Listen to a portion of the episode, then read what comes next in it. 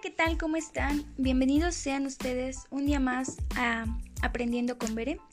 Y pues bueno, el día de hoy voy a continuar hablando sobre las y los adolescentes.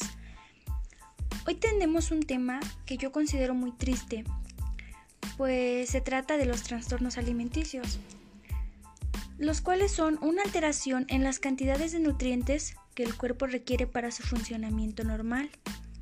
Y bueno, estos son ingeridos a través de los alimentos. Estos trastornos pueden ser la anorexia, donde los adolescentes reducen el consumo de alimentos que necesitan.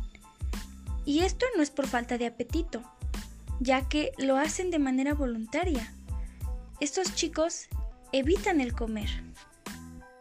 También tenemos la bulimia, en la cual los adolescentes tienen atracones descontrolados de comida, luego de haber consumido grandes cantidades de comida, tienden a sentir sentimientos de culpa, lo que provoca que vomiten.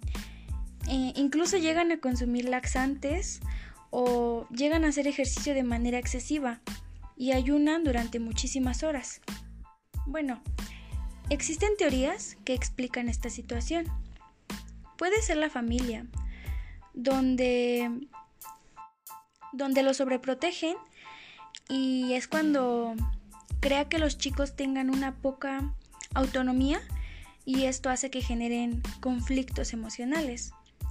Asimismo están los estereotipos que llegan a ver en, en, revistas, programas de televisión, Instagram o en las redes sociales en general. Pues ven cuerpos delgados y sienten frustración por no ser como lo que ven. Incluso también puede ser que no tienen un buen autoestima o un buen amor propio. Entonces, si se dan cuenta, este es un tema muy complicado y muy triste, pero a mí me gustaría decirle a esos jóvenes que piensen lo que hacen, que, que se acepten a sí mismos el el tener un cuerpo como lo tengamos es algo natural. Lo que vemos en las redes sociales, en la televisión, etcétera, no siempre, no siempre es real. Pues tenemos que pensar que existen mucho el, mucho, muchos editores y existe mucho el Photoshop. Y, y hay que pensar que, que así mismo, aunque sea real, no todos somos iguales. Y así como nosotros tenemos una manera de pensar, cada quien la tiene y así como nosotros tenemos un cuerpo, cada quien lo tiene, entonces no tenemos por qué ser igual a lo que vemos, siendo que podemos ser únicos.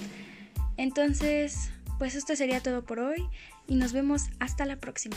Bye.